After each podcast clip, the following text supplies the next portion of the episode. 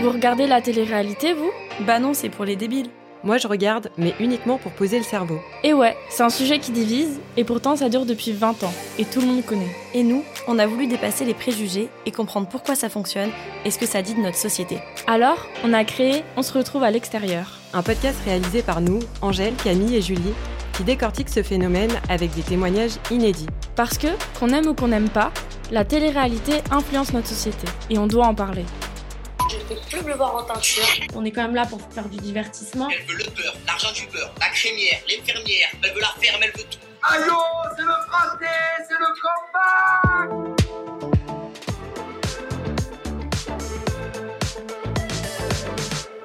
Sans les candidates et candidats, les émissions de télé-réalité n'existeraient pas. Il nous a alors paru indispensable de les interroger pour mieux comprendre ce qui les a poussés à participer à ces programmes. Les témoignages respectifs de celles et ceux qui ont accepté de nous répondre nous ont permis de prendre du recul sur les avis souvent très tranchés et de mettre en avant le négatif comme le positif de ces expériences. Alors cette semaine, on va voyager dans le temps pour revenir au tout début de la télé-réalité avec Valérie Dotz, candidate à l'émission Colanta en 2003. Elle revient avec nous sur son aventure et les conséquences de la médiatisation. C'est parti pour un retour en arrière.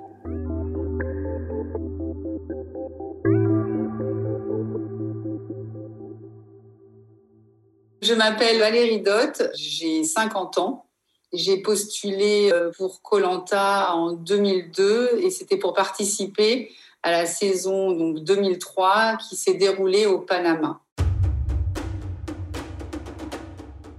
Quand j'ai vu euh, une pub passer sur euh, TF1 et j'avais vu aussi juste la finale du Colanta 2 donc, euh, moi qui suis née en Afrique et qui ai vécu 20 ans, ça m'a fait rêver, ça m'a, ça m'a, c'est un peu l'appel de l'aventure. J'étais une jeune maman. Je pense que je, m'ennuyais. En fait, je, comment dire, il y a l'émotion qui revient. Ça me ramène 20 ans en arrière j'étais déjà hôtesse de l'air en Seine-et-Marne, dans un petit village paumé. Et, euh, ça m'a fait euh, repenser à, à mes années avec mon papa où je crapahutais euh, euh, en bivouac et tout. Et je me suis dit, oh là là, j'ai envie d'aventure, j'ai envie d'aventure. je l'ai fait toute seule, j'en ai parlé à personne. Je crois qu'à l'époque, c'était le Minitel. ça rajeunit pas. Et voilà. Et du coup, ça m'a vraiment donné euh, envie de postuler. Donc d'abord, j'avais reçu des questions. J'ai souvenir, il fallait que j'envoie un dossier euh, écrit euh, de façon manuscrite. Je me rappelle de quelques questions où, euh, où on, fallait faire une, comme une lettre de motivation, donc se présenter. Euh, je me rappelle, j'avais fait quand même une lettre euh, détaillée, recto verso. En plus de cette présentation, il fallait donner ses motivations. Il fallait aussi envoyer une photo de portrait et une photo en maillot de bain. Pour le déroulement du casting, euh, D'abord, il y a donc cette lettre de motivation, ce, tout ce dossier qu'on envoie par courrier. Ensuite, je crois, à l'époque, euh, on était à peu près 25 000. Je sais que maintenant, euh, ils reçoivent plus de 50 000 dossiers environ. Ça a peut-être encore plus évolué.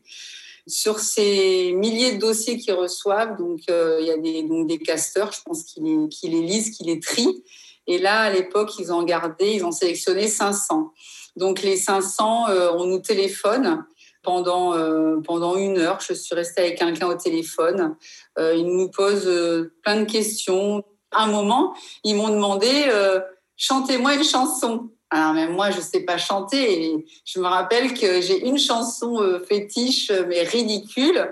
C'était, et je l'aurais chanté jusqu'au bout. Hein. Et j'ai fait au bal, au bal masqué, ohé, ohé. Elle danse, elle danse, elle danse au bal masqué. Enfin voilà, j'ai fait ça euh, en chantant faux euh, pendant au moins dix minutes. Bref, je sais pas si ça l'a saoulé, mais voilà. Ensuite, euh, là, il demande à qui on s'identifie dans le Colanta précédent.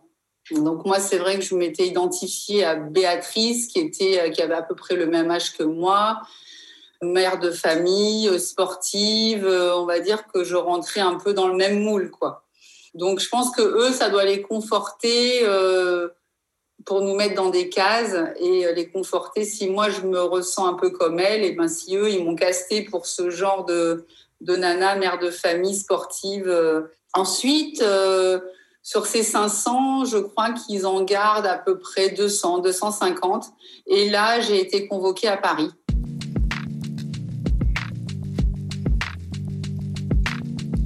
C'est dans des règles très strictes. Il faut qu'on arrive à la minute près, surtout pas pour croiser un autre candidat qui sort de, qui sort de, on va dire, du, lieu. Donc c'était en plein Paris. On a l'impression d'être vraiment euh, fliqué, vraiment fliqué. Et là, euh, on arrive dans une pièce, on est sur une table avec quelqu'un qui est dans notre dos et on a, on va dire, comme un questionnaire de personnalité. ça enchaîne et la personne, elle est là pour surveiller que vous réfléchissez pas. Ils vous demandent, euh, parce que ça, je pense que c'est leur hantise, ils vous demandent si vous avez dans votre famille des gens euh, qui sont du milieu de la télé. Parce que bon, après ça, ça se comprend. Ils veulent des gens frais, pas manipulés, mais des gens qui soient euh, pas naïfs, c'est pas le mot, mais euh, je pense que à, notre époque, on n'était pas pollué par les réseaux sociaux. moi, j'en étais qu'au troisième Colanta, donc on était très novices et, euh, mais ils voulaient déjà à cette époque s'assurer euh, qu'on soit pas pollué par de la famille ou des amis qui soient dans le milieu de la télé. Ensuite, quand on a fini cette phase, on passe dans une autre pièce euh, assez petite où il y a par terre un gros scotch euh, en croix. On doit se mettre debout sur, cette croix. Je crois qu'il y a un caméraman qui nous filme. Et j'ai souvenir qu'il y a une table avec trois personnes. Donc, je crois qu'il y avait euh, sûrement la directrice de casting, il y avait un psychologue et puis peut-être quelqu'un de la boîte de prod, je sais pas. Là, il vous astique, il vous astique, il vous astique. Il faut répondre hyper vite. C'est un peu un ping-pong entre l'un, l'autre. Il m'avait un petit peu astiqué sur mes relations avec mon papa. Voilà, c'est le souvenir que j'ai. Peut-être qu'ils avaient ressenti cette éducation très dure euh, que j'ai reçue de mon papa et ils essayent, je pense, de trouver les failles, de trouver les forces, les failles, les faiblesses du candidat, en fait. Hein.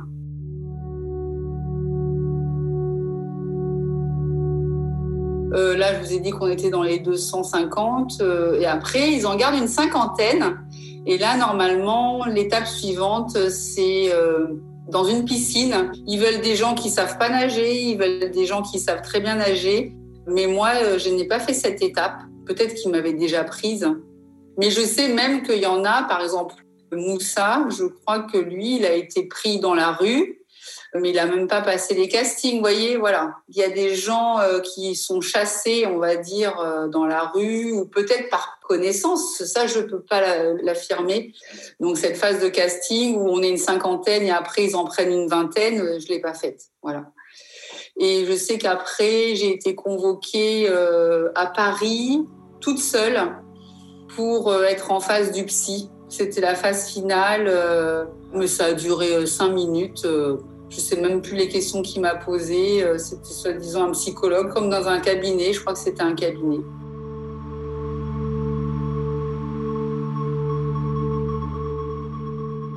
Tout ce que je vous dis, c'était septembre-octobre.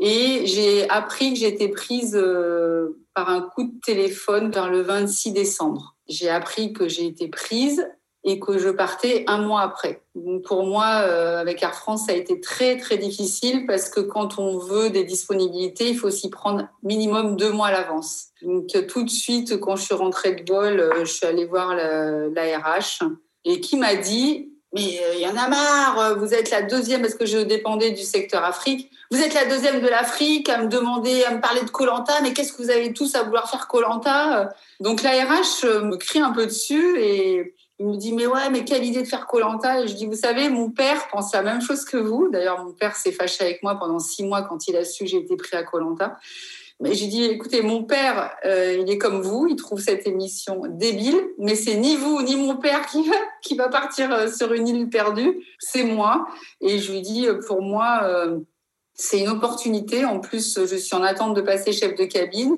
Je dis, ça va faire deux ans que j'attends. Donc, moi, ça me redonne un petit peu de peps dans ma vie. Enfin bon, bref, je suis arrivée à mes fins. Et ensuite, ils vous appellent pour tout de suite euh, programmer votre portrait. Donc, je crois qu'ils sont venus à deux, hein, un caméraman et un journaliste. Euh, peut-être moins d'une journée. Hein. Donc, on avait réussi à faire mon portrait euh, dans l'aérogare au terminal 2 ou 2F, je sais pas. Ensuite, on avait fait un plan comme si je rentrais de vol et que j'allais récupérer mon fils chez la nounou. Une séquence quand j'allais faire un footing dans la forêt. On a fait une séquence aussi au club de cheval. puis dans ma salle de bain quand je me démaquille après un vol, un truc comme ça. Voilà. De toute façon, c'était ma vie.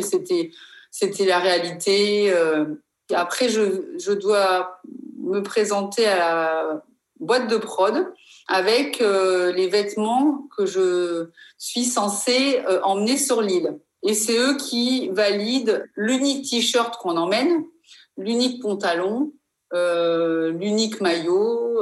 en fait, on amène très très peu de choses. Hein, et ensuite, euh, vous avez les instructions pour vous présenter tel jour à Charles de Gaulle, mais vous connaissez pas votre destination. Et là, je me rappelle que mon ex-mari, euh, ben, c'est toujours un petit peu l'inquiétude. En plus, à l'époque, il n'y avait pas de téléphone portable. Je me rappelle, je l'avais appelé dans une cabine téléphonique, mais on a l'impression d'être surveillé par, euh, par la police. Euh, et on ne sait pas où on va. Je sais même, je crois que je l'ai appris au dernier moment. Et du coup, c'est une fois qu'on est arrivé à Panama que là, on s'est tous regroupés. On a été à l'hôtel euh, à Panama. Et là, on n'avait pas le droit de communiquer entre nous. Il nous a amené un plateau repas euh, comme si on était en prison. On n'a pas le droit de sortir, on n'a pas le droit de communiquer avec les autres candidats. Je me rappelle d'une candidate euh, hyper rebelle qui était à sa fenêtre qui disait Alors, mais comment vous appelez Et vous êtes qui J'en ai Ça, c'était assez rigolo. On voyait déjà un petit peu les caractères. Et là, le lendemain, euh, la prod euh, vient nous voir, nous rassemble toutes et nous montre euh, une vidéo de comment faire le feu. Et là, on monte sur un espèce de, comme un chalutier ouais, de, de pêcheurs. Là, Denis Brognard nous souhaite la bienvenue. Il prend, je crois, les deux plus anciens et les deux plus anciens euh, choisissent leur équipe. Là, on part en mer, on se regarde un peu tous euh, du coin de l'œil. Et là, en bas, on voit un espèce de petit radeau. Il nous montre euh, l'île des jaunes, il nous montre l'île des rouges. Et puis, on saute tous dans l'eau. Puis voilà, l'aventure commence comme ça. On va dire qu'au début, on a plein de choses à faire. Donc, on, on explore l'île, donc le temps passe vite on a plein de choses à faire. Il faut, essayer de, trouver de la nourriture. Il faut trouver l'eau. Euh, il faut trouver euh, euh, comment faire une cabane. on nous a imposé le lieu de la cabane. C'est ce qui m'a énormément énervé dans l'endroit le plus marécageux de l'île. À savoir que notre île, elle été très hostile, elle était toute petite, mais c'était très boueux l'intérieur, c'était rempli d'araignées, de, de broussailles. Il y avait quelques palmiers en bord de mer. C'était mais juste horrible, horrible, horrible. D'ailleurs, euh, on a eu six rapatriés sanitaires parce que nous, à l'époque, ils nous avaient pas donné euh, de l'eau comme ils font maintenant dans des cuves. Donc je pense que heureusement parce que c'est hyper dangereux en fait. Hein. Donc il nous avait juste euh, indiqué un puits. C'était un trou qui était creusé dans ces marécages. Donc c'était de l'eau noire, de l'eau boueuse. Et il nous avait euh, fourni un espèce de filtre. Mais le problème c'est qu'au bout de cinq tractions, tout le filtre était rempli de boue, de cette terre noire. L'eau elle sentait tellement l'égout que ça donnait pas envie de boire. Donc il y a eu quand même euh, un rapatrié sanitaire avec une hépatite. Donc un mec gaillard qui est tombé comme une mouche au bout de quelques jours. On a eu euh, une nana qui a failli perdre un rein, donc elle a été rapatriée. Il y a eu une infection urinaire.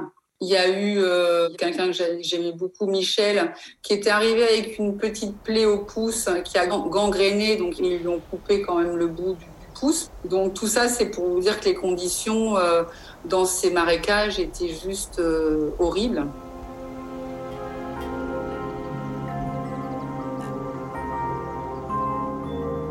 Sur notre île, il y a une équipe de tournage où il y a un preneur de son, un caméraman et un journaliste, l'équipe de jour. Et ils essayent de, filmer ce qu'ils voient, ce qu'on fait, si on est en train de faire la cabane. Et par moment, vous avez la journaliste qui vous met à part et qui essaye de vous poser des questions, de vous influencer, euh, d'avoir votre ressenti euh, sans que les autres entendent. Euh, voilà, donc elle a peut-être des directives pour faire, pas un scénario, mais euh, pour vous guider, pour vous faire dire des choses, pour vous manipuler, voilà, il faut le dire. Mais après, nous, on est maître quand même de dire ce qu'on est libre de dire ce qu'on veut. Hein. Et puis, euh, le soir, il y a une autre équipe de tournage euh, qui est là. À savoir que je pense qu'à peu près au bout de 15 jours, ils n'ont plus rien à filmer la nuit quand on a la cabane, quand on a fait ceci, quand on a fait cela. Il nous est arrivé euh, au bout du 15e jour à avoir plus personne, plus aucune équipe de tournage le soir avec nous. Même une fois, je me suis retrouvée qu'à deux avec Isabelle sur notre île euh, parce que euh, il y avait euh, Sébastien qui s'était fait piquer par une migale qui était rentré au médical. Il y avait Moussa qui avait qui s'était pété une dent donc qui était parti au Panama pour se faire soigner euh, sa dent. Et il y avait Richard qui s'était fait aussi piquer et qui était parti à l'infirmerie. Donc on s'est retrouvés que toutes les deux, mais sans euh, aucune personne, parce qu'il fallait savoir que pour euh, que l'équipe de tournage vienne de l'île principale qui est sur notre île, euh, il fallait énormément de temps de bateau. C'est pour ça que quand on a appelé euh, et qu'on a déclenché le téléphone satellite, quand Sébastien s'est fait piquer par une migale et qu'on voyait qu'il était amorphe, il faut savoir quand même que ça, on a appris après que sa pulsation cardiaque, elle était dans, descendue très basse. Alors, on meurt pas d'une piqûre de migale, mais on peut en faire une allergie, on peut. Et ça avait été chaud d'ailleurs. euh, D'ailleurs, ouais, on avait eu très peur et l'équipe médicale est arrivée très très tard, euh, très très tard sur l'île. Hein. Euh, je dirais, on n'a pas la notion de l'heure, mais en plus il y avait de la tempête, donc le, le bateau avait du mal à accoster. Mais je dirais plus de deux à trois heures après notre appel, quoi. Donc c'est long quand même. Ça, je trouve que c'est pas normal.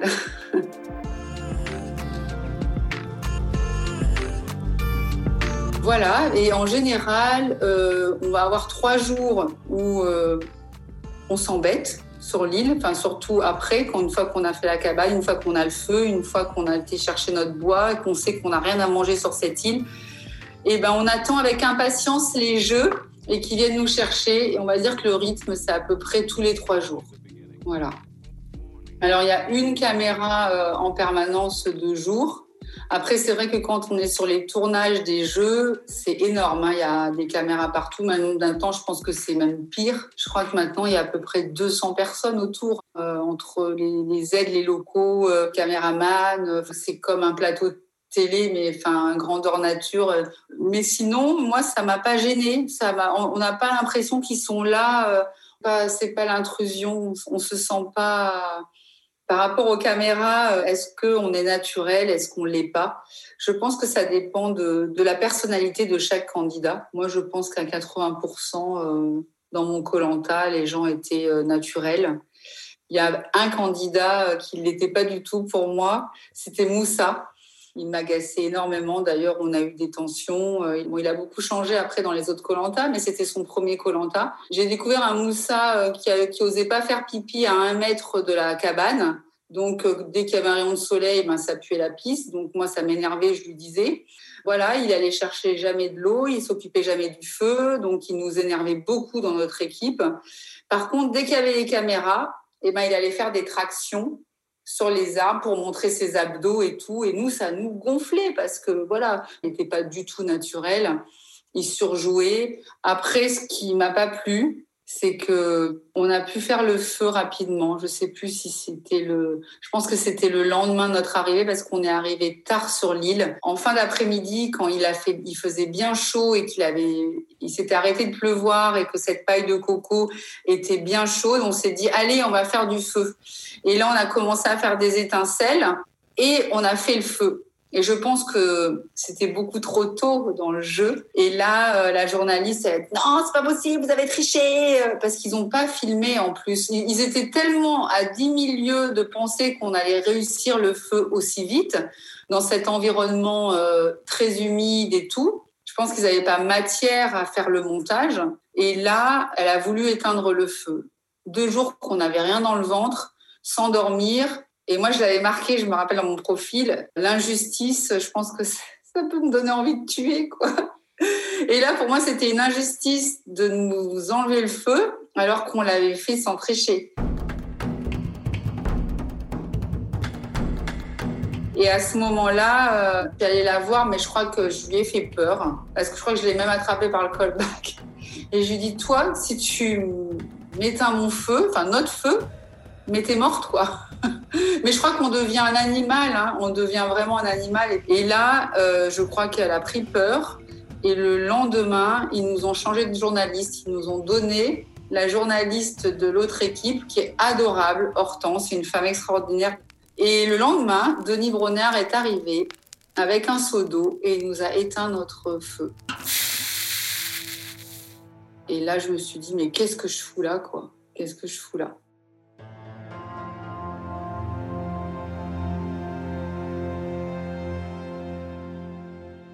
Et pour un peu euh, atténuer les tensions, il a dit Mais vous inquiétez pas, le feu, ça se mérite et on va faire un jeu et la meilleure équipe qui aura le feu. Mais euh, moi, je me suis rendu compte que bon, on n'avait rien à manger. On devient des monstres, on devient des, des animaux. Donner une petite anecdote qui est rigolote on avait gagné un piège à un jeu et tous les matins, on rêvait d'aller voir un rat à l'intérieur. Et moi qui suis Brigitte Bardot avec les animaux, j'en ai sauvé plein euh, toute ma vie, ben là j'étais devenue euh, l'opposé de Brigitte Bardot et tous les matins, je rêvais de zigouiller un rat pour pouvoir le manger. Et avec euh, Sébastien, on a ouvert cette trappe, on a vu deux petits yeux et on s'est battu pour le tuer. Et pourtant, il n'y avait pas les caméras, ça n'a pas été filmé. Donc, on l'a pas fait pour le show, on l'a fait pour nous, quoi. On l'a mis dans un sac en jute. Il a tapé contre un, contre un tronc d'arbre. L'animal a été assommé. Moi, j'ai pris la machette, je lui ai écorché le, le cou. Mais quand j'y repense, je dis, mais quelle violence, quelle violence en moi. Mais Oh, je dirais quand même euh, que la réalité, euh, elle est peut-être. Euh, ça je pense que ça dépend des émissions, ça dépend, par exemple, de leurs problèmes médicaux. Ça doit dépendre aussi, si c'est toujours les jeunes qui vont gagner, ils sont bien obligés d'intervenir pour rendre les, les émissions plus attractives avec euh, des rebondissements. Je dirais peut-être en moyenne 80% de réalité et 20% euh, d'intervention de la prod, mais peut-être que par moment, euh, c'est peut-être que 60% de réalité. Vous voyez, ça dépend des émissions, ça dépend. Je pense que nous, ça dû être très compliqué pour eux parce qu'avec six rapatriés sanitaires, c'est compliqué. Je sais qu'à un moment, nous, les jaunes, on a beaucoup gagné. Ben, il fallait un petit peu euh, faire gagner les rouges. Nous, on gagnait beaucoup. Les autres étaient en, nombre inférieur. Ils ont fait venir la deuxième remplaçante euh, Delphine sur un jeu comme ça. Elle est arrivée de Paris, je pense, en catastrophe. Elle n'avait même pas fait une nuit dans l'équipe des Rouges. On a fait un jeu. Je ne vais pas rentrer dans les détails, mais il fallait qu'on perde. Parce que si les Rouges gagnaient, bah, Delphine, elle allait se faire. Elle avait même pas fait une nuit, la connaissait pas. Et pour les rouges, il était évident qu'une nana qui arrive au bout du 20e jour, elle n'est pas sa place dans Colanta. Donc euh, c'est très malin parce que mais moi qui étais dans le jeu, j'ai trouvé ça dégueulasse parce que c'était vraiment flagrant. Euh, c'était pas du tout équilibré ce jeu, ça se voit pas au montage évidemment. Là, je vous donne un scoop. Hein.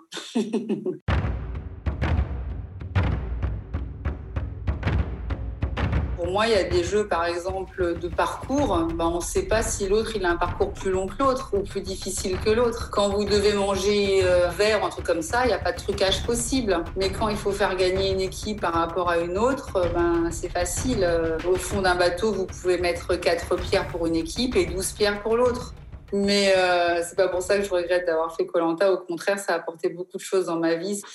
Mais euh, après, la chose que je regrette, c'est que j'ai énormément euh, fait de choses euh, un peu euh, qui méritaient d'être filmées. Ça n'a jamais été. Je, pense qu'ils ont voulu aussi montrer un peu l'image de l'hôtesse de l'air et euh, ils n'arrivaient pas parce que je me revois un peu euh, dans Colanta ou dans les photos où j'ai les jambes un peu écartées. Moi, j'avais les cheveux longs, donc un peu comme si j'avais des locks, un peu homme de Cro-Magnon, quoi. Et je pense qu'il m'avait peut-être casté plus comme euh, l'hôtesse de l'air et c'est pas du tout l'image que j'avais. Et euh, j'ai énormément fait des brosses à dents pour tout le monde parce qu'avec la petite machette, j'ai choisi mes petits bouts de bois. Et puis du coup, euh, ça permettait euh, de, de, se nettoyer les dents, mais on n'a jamais vraiment les dents sales à Colanta, en tout cas sur notre Colanta, parce qu'on n'avait rien à manger à part de la noix de coco tout le monde et on me demandait Valérie, tu peux me faire une nouvelle brosse à dents, une nouvelle brosse à dents? Et du coup, ça, ça n'a jamais été montré. Parfois, ils privilégient un peu trop les conflits euh, et c'est un petit peu ce que je reproche. Mais on va dire que mon image, c'était c'était la mienne. Hein. C'était c'était pas faussé. C'était pas faussé par la prod, non.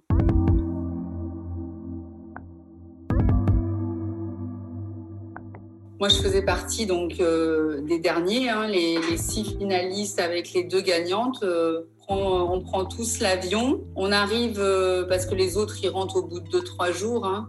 Euh, ceux qui sont pas à la réunification, ils rentrent rapidement euh, en France. Et nous, on rentre tous et on est récupéré à Paris. On nous amène à la grande tour de TF1 et là, on resigne des contrats, je crois. Et il nous explique bien fermement que on est sous clause de confidentialité et que euh, on va être d'abord rémunéré, euh, bah, je sais pas, 23 jours par jour. Je sais plus c'est 23, hein, mais c'est le tarif euh, lambda euh, de tout le monde là, euh, enfin même des journalistes, de jours d'absence. Donc moi c'était 45 jours fois 23, enfin voilà. Donc on, touche tout de suite euh, ce chèque. Par contre, le montant pour la clause de confidentialité sera remise après euh, le direct de TF1. Donc nous, on est rentré, je crois, le 7 mars. Et la deuxième partie, on la touche si on reste sage et silencieux jusqu'en septembre. En septembre était la finale en direct sur TF1. Et donc, on touche la deuxième partie à ce moment-là. Et c'est vrai que ben, nous, on savait qui étaient les gagnants. Donc, on peut, on peut très bien le dire. Entre mars, euh, avril, mai, juin, juillet, août, septembre, euh, on peut parler, ça c'est sûr. Ça c'est sûr. Donc, euh, on a cette clause de confidentialité.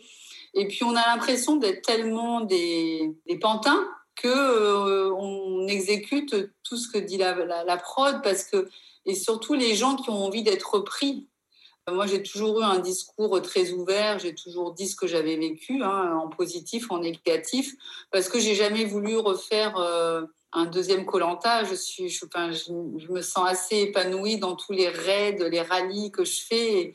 Je conseille à tout le monde de s'inscrire et de le faire. C'est moi, ça m'a, ça m'a apporté tellement de confiance en moi que je dis foncez, foncez, foncez.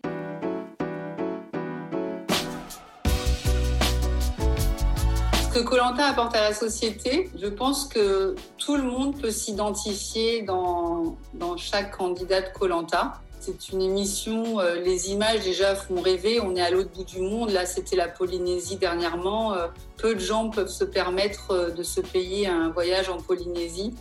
Les images sont juste splendides. Donc déjà, ne serait-ce que, visuellement, euh, ça apporte du plaisir, ça apporte du rêve. Tout le monde adore voyager. Hein. Donc ça, je trouve que c'est un moment de divertissement euh, top. La survie, le côté aventure, tout le monde rêve d'aventure. Je vois, moi qui fais beaucoup de, raids à l'autre bout du monde, c'est toujours plein. Je participe à des raids, je suis bénévole sur des treks au Maroc. C'est plein partout. Voilà, ça apporte de l'évasion à la société. Et puis après, euh, il peut y avoir aussi le côté voyeurisme. Il y a certaines personnes qui aiment, euh, qui aiment les conflits, qui aiment euh, de voir des gens en difficulté. Peuvent se dire bah moi je suis c'est Madame Landa, euh, euh, c'est quelqu'un qui n'a jamais fait de sport et pourtant elle résiste dans Colanta, elle est plus forte que les hommes et puis on va tous se mettre derrière elle pour l'encourager. Euh, voilà, ça peut créer des passions, ça peut créer plein de choses. C'est quand même dingue que 20 ans après, Colanta ait autant de, de, fidèles. Je pense que le Colanta de, de 2001 ou de 2003, c'est plus le même Colanta aujourd'hui. Et puis il y a peut-être des personnes qui suivent cette émission ne, ne sont peut-être plus les mêmes d'il y a 20 ans. Mais en tout cas, moi, ça m'a apporté euh, de la confiance. De la confiance et, et puis surtout de se rendre compte que le, que le corps humain est vraiment, vraiment une machine de guerre. Alors ça, euh, ça, c'est ce que je dis à tout le monde. Moi, ça m'a beaucoup apporté dans beaucoup de domaines, dans les relations avec euh, avec mes parents, dans les relations avec mon mari, dans les relations avec mon travail. C'est énorme dans une vie. On va dire qu'il y a 80% de positifs dans cette aventure et 20 euh, de, de difficiles à digérer.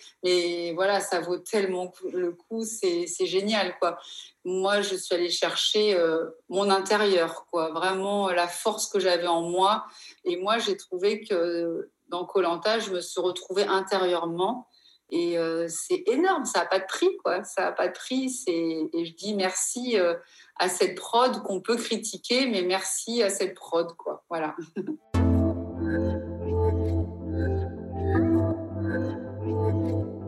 Pour nous trois, recueillir ce témoignage de Valérie si détaillé, c'était comme vivre l'aventure nous aussi et comprendre enfin ce qu'on ne voit pas, ce qu'on ne nous dit pas, ce qui est volontairement mis de côté dans la narration. C'est raconter l'histoire autrement. On l'avait tellement imaginé, nous, simples spectatrices devant notre écran. En fait, ces questions, on se les est posées nous aussi. Croire ou ne pas croire ce qu'on nous raconte Est-ce que tout ce mode de fonctionnement est bien éthique vis-à-vis -vis des candidates et candidats, mais aussi des spectateurs? Le récit de Valérie nous conforte dans notre enquête. Tout n'est pas noir ou blanc, comme souvent le monde de la télé-réalité nous le laisse croire. En fait, la télé-réalité, c'est un peu comme une fiction écrite à l'envers. Il n'y a pas de comédien préparé à jouer un rôle, il n'y a pas de script à proprement parler, pas de scène prévue.